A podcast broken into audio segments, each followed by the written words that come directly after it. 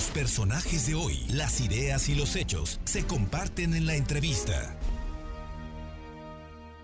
En febrero del año pasado, el 28 de febrero, fue el primer caso de COVID-19 en México. En ese momento empezó pues esto que ha sido un, año muy complicado, estamos a, punto de cumplir 11 meses y hay un tema que es muy importante y por ello le agradezco muchísimo a la doctora Luisa Botempo e. Silva, profesora e investigadora de tiempo completo del Departamento de Psicología de la Universidad de las Américas Puebla, poder platicar con, con ella de un asunto pues que no debemos pasar inadvertido, porque si bien es cierto que el tema de COVID, de cuidarnos, estar también ha llevado a mucha gente a tener que recluirse en casa, a cambiar hábitos de niños, de jóvenes, de gente que no tiene clases presenciales, maestros y alumnos.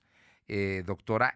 Y, bueno, pues el tema de la salud mental es fundamental. ¿Cómo debemos seguir durante esta pandemia? Muy buenas tardes y muchísimas gracias, doctora Luisa Botempo. Hola, buenas tardes. Muchas gracias a, a ustedes por la invitación. Pues mira, sí, la verdad es que sí, por un lado, si bien sí ha afectado a mucha gente de manera negativa, también hay mucha gente que ha sido afectada positivamente, ¿no? Que de hecho le está yendo bien, eh, está en casa, sea para, por ejemplo, las mamás que tienen bebés pequeños y que pueden lactar así de manera tranquila. En fin, hay diferentes reacciones, diferentes formas de vivir el confinamiento y, todo eso que está pasando, ¿no? Pero sí, sí, sí es cierto que hay mucha gente que está teniendo problemas. Muchas investigaciones están apuntando hacia un aumento en la ansiedad, en la depresión, ¿no? De, de las personas. Y pues sí, pues yo veo que de dónde viene eso, ¿no? De dónde viene que las personas se sientan mal por estar eh, en confinamiento. Entonces, imagínense que familias que pues apenas se veían, los papás trabajaban todo el día y llegaban a la casa y ya al final del día estaban un ratito con los hijos y ya era hora de dormir, ¿no?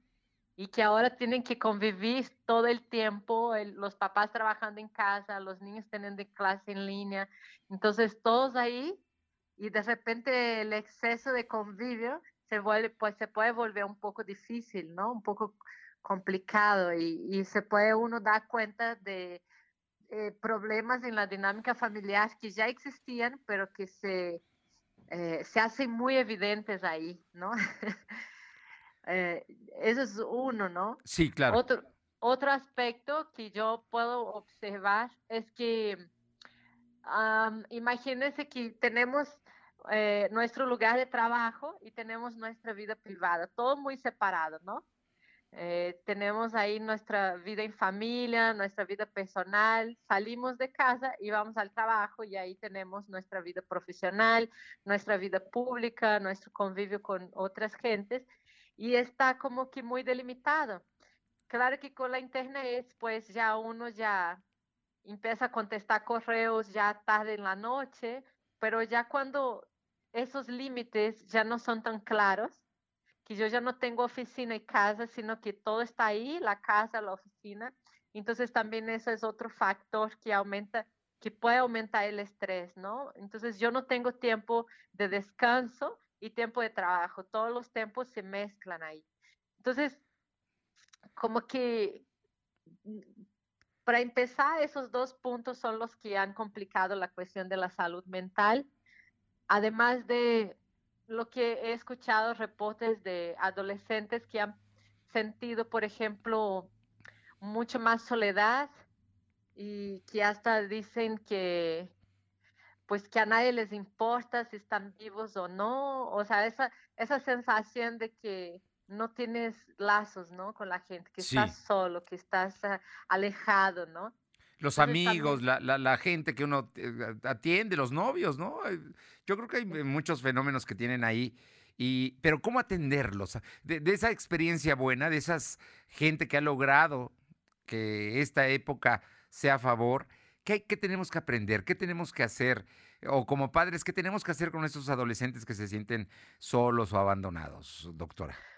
Bueno, pues yo pensaría, pues desde todas las experiencias en general, yo pienso en, en, en, el adolescente o en la persona que, en fin, de cualquier edad que se siente aislada, que pues busque restablecer sus vínculos, ¿no? De alguna manera, este, que empiece a buscar, porque realmente si aquí no nos cruzamos con la gente en la calle, ¿no? No, no nos encontramos en la escuela o en el trabajo, hay que hacer un esfuerzo uno mismo para generar esos espacios de convivio, ¿no? Esos espacios de estar con el otro.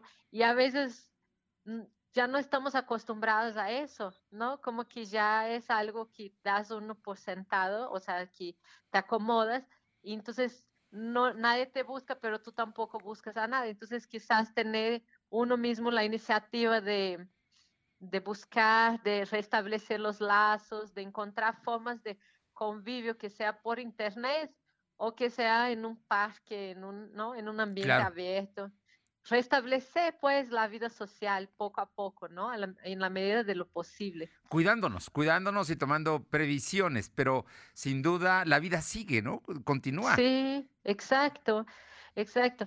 Creo que también pensando en la, en la gente que tiene que vivir, eh, que ya los límites entre lo privado y lo público, entre la vida laboral y la vida personal no están tan establecidos, yo creo que una buena salida es como que aún adentro de la casa encontrar espacios que sean específicos para una cosa, ¿no? Entonces ese espacio es solo para trabajo. Entonces físicamente yo entro a ese lugar y es mi lugar de trabajo.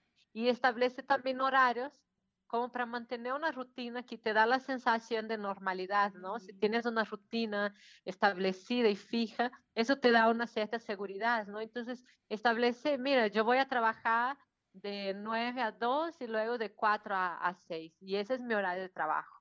Después de eso, pues ya no voy a tocar nada de la computadora dentro de lo posible, ¿no? Claro, Pero claro. Establece límites, pues, para que él mismo tenga sus tiempos para disfrutarse y así. Bien. Y hacer las cosas que le dan gusto.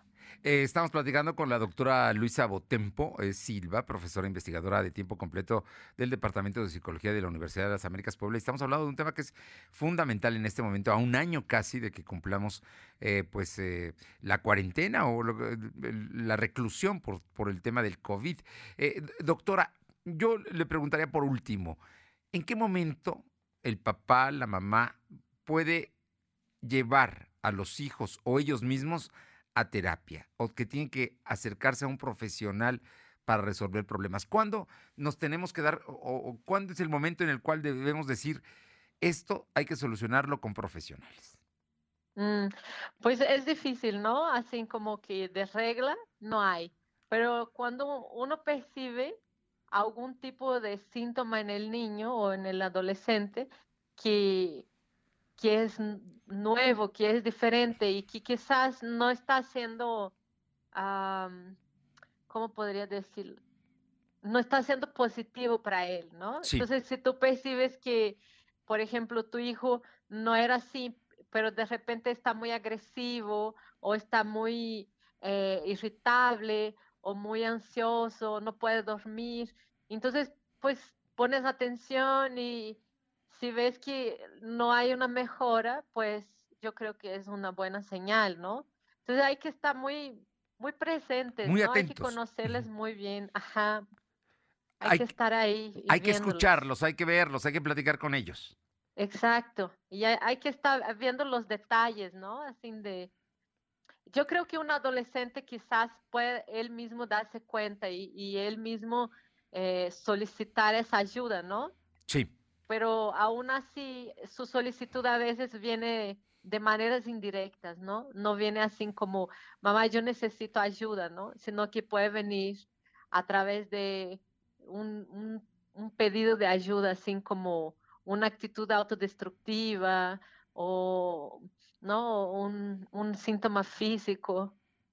Claro, eh, no es explícito, pero los padres que al final de cuentas conocen a sus hijos, hay que estar muy atentos a ellos. Exacto, exactamente. Pues, doctora, sí. es, es, un asunto que no se agota, que es un asunto profundo, que tiene mucho que ver, pero que además todos tenemos que estar conscientes de que el asunto de la salud mental, que puede ser la depresión, la irritación, la angustia, mm, eh, se presentan, ¿no? Y, y que ante eso tampoco hay que verlo como una tragedia, hay que verlo como un tema que se tiene que solucionar. Exacto, exacto. Muy, muy normal, muy normal. De hecho, muchas veces los niños y los adolescentes son los que expresan algo que está ocurriendo en toda la familia, ¿no?